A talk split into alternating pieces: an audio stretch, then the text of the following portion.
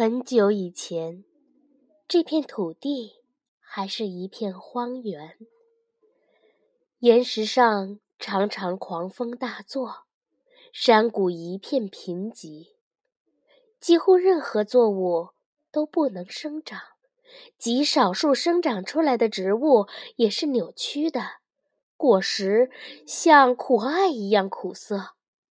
地上不是沙，就是岩石。黑暗的恶魔盘踞在山林之间，险恶的生物横行霸道。这里本来是这样一片荒芜之地。有一天，智慧之海上出现一只小船，船上载着一个寻找未来的王子。他以善意和真理的名义发誓要统治所有的土地，然后就开始出海航行了。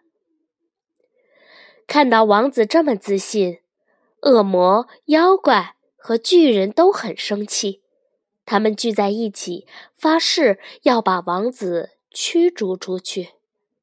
于是，这片土地上发生了战争。战争结束，王子只剩下一小片靠海的土地。我要在这里建造我的城市。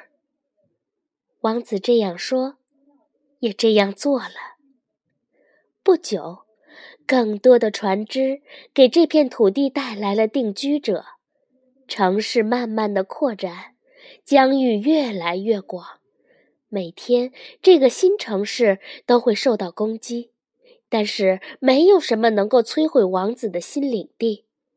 城市在发展，慢慢的，不再只是一座城市了，而变成了一个王国。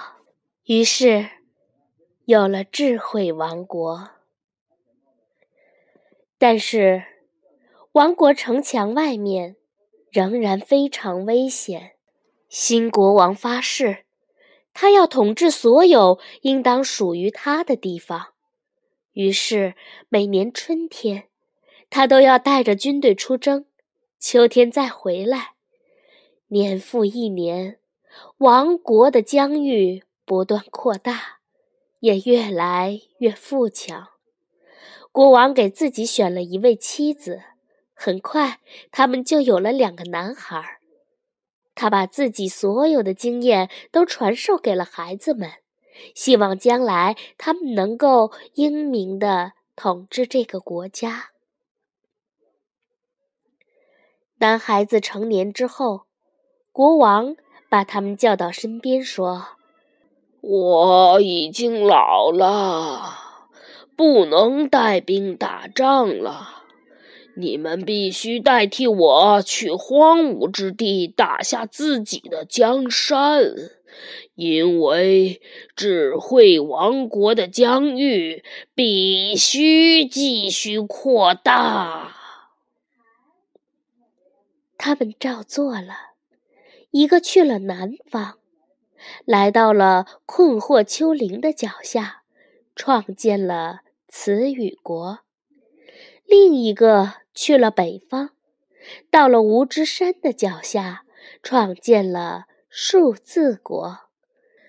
两个王国都得到了发展壮大，恶魔被赶到了更偏远的地方。很快，新的国土上建立起许多城市和乡镇，最后只有荒芜之地这片最偏远的地方还被可怕的生物统治着。他们伺机摧毁那些胆敢靠近的人。兄弟俩很高兴，可以在不同的地方建设自己的王国，因为他们天性多疑、嫉妒心强，每一个都想比另一个更强大、更出风头。他们的王国就比智慧王国的疆域还要宽广。国力比智慧王国强大，词语要比智慧重要多了。两兄弟中的一个私下里这么说：“数字要比智慧重要多了。”另一个说：“他们越来越不喜欢对方。”老国王一点儿都不知道两兄弟心中对对方怀有仇恨，他只管在皇家花园里享受晚年的美好时光，每天安静的散步和沉思。他唯一的遗憾是没有女儿，因为他喜欢男孩，也喜欢女孩。有一天，他像往常一样在花园里静静地散步时，突然在葡萄架下发现了一个篮子，里面有两个被人遗弃的婴儿，两个金发的女娃娃。哦，他们是上天赐给我的祝福。国王开心地喊道：“他把皇后、大臣、侍从，可以说整个王国的人都喊来了，让他们来看看这两个婴儿。我要给其中的一个取名韵律，另一个叫理性。因此。”他们就成了甜美韵律公主和纯粹理性公主，在宫中快乐的成长。国王把王国平分给两个儿子，前提是他们要照顾好两位公主。老国王去世后，词语国的 A、B、C 国王。和数字国的一二三国王信守诺言，把两位公主照顾得很好，在智慧王国里快乐的成长。所有人都爱他们的公主，因为她们不但美貌大方，而且性格温柔，还能合理公平地解决所有的纠纷和争执。只要遇到了麻烦或者陷入争吵，人们就会从四面八方赶来，请两位公主拿主意。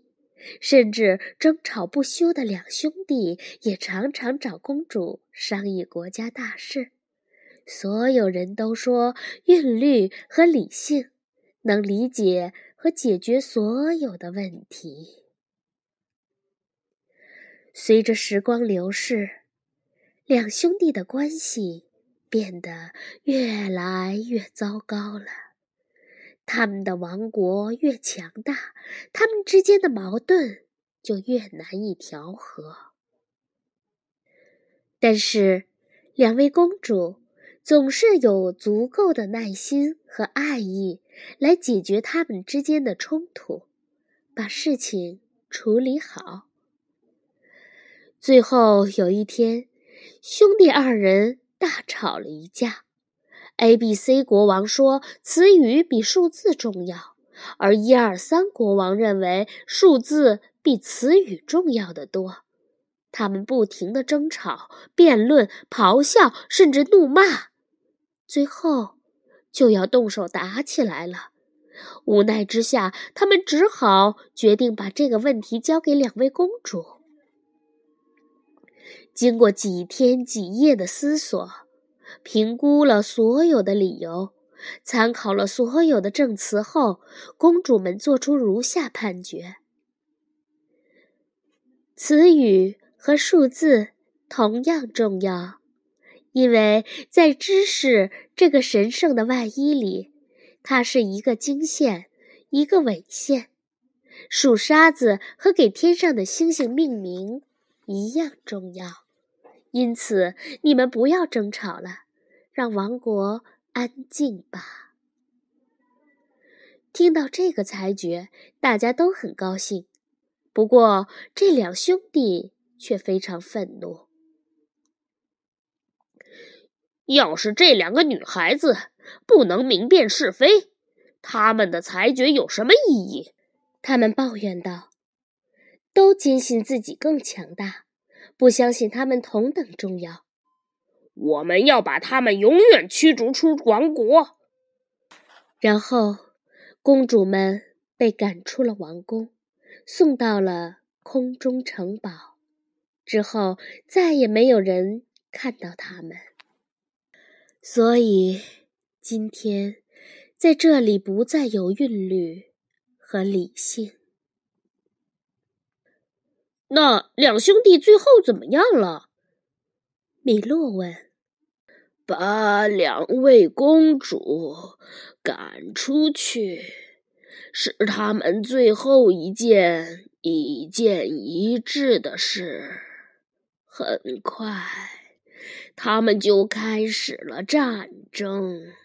尽管如此，他们的王国还是在不断的发展壮大。可是，智慧王国却衰败了。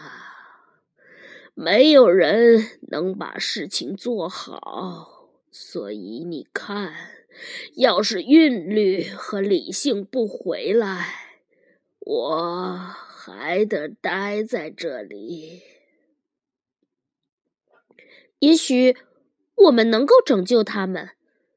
米洛看到那个婆婆这么忧伤，就安慰她：“啊，这会很困难。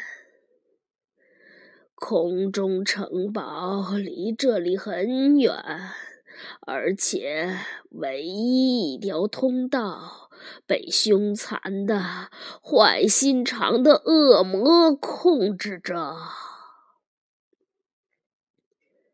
卡达身上的闹钟发出不祥的响声，因为他连想都不敢想，世上竟然会有恶魔这种可怕的生物。我看一个小男孩和一条狗。是做不了什么大事，老婆婆说。不过你们不要急，这没什么。我已经习惯了这里的生活。可是你们一定要出去，否则这一天就白白浪费了。可是，我们要在这里待六百万年。米洛叹息说：“我也没有找到越狱的通道。”瞎说！老婆婆批评他。你不要把都有最警长的话当真。他喜欢把人关在监狱里，但从来不管犯人在不在监狱里面待着。现在你只要按一下墙上的按钮，就可以出去了。米洛按了一下按钮，门果然开了。耀眼的阳光照进来，再见，再见！老婆婆喊道。他们走了出去，身后的门关上了。米洛和咔哒在灿烂的阳光下眨了眨眼睛，等眼睛习惯了外面的光线，就看见国王和五个内阁成员冲着他们走来。啊，你在这里？你去哪儿了？我们一直在找你。皇家宴会就要开始了，跟我们来。他们很激动，一路气喘吁吁的。米洛跟在他们身后。我的车在哪儿？米洛问。不需要它，不会用到它的，那是多余的。他没有必要，用不着他。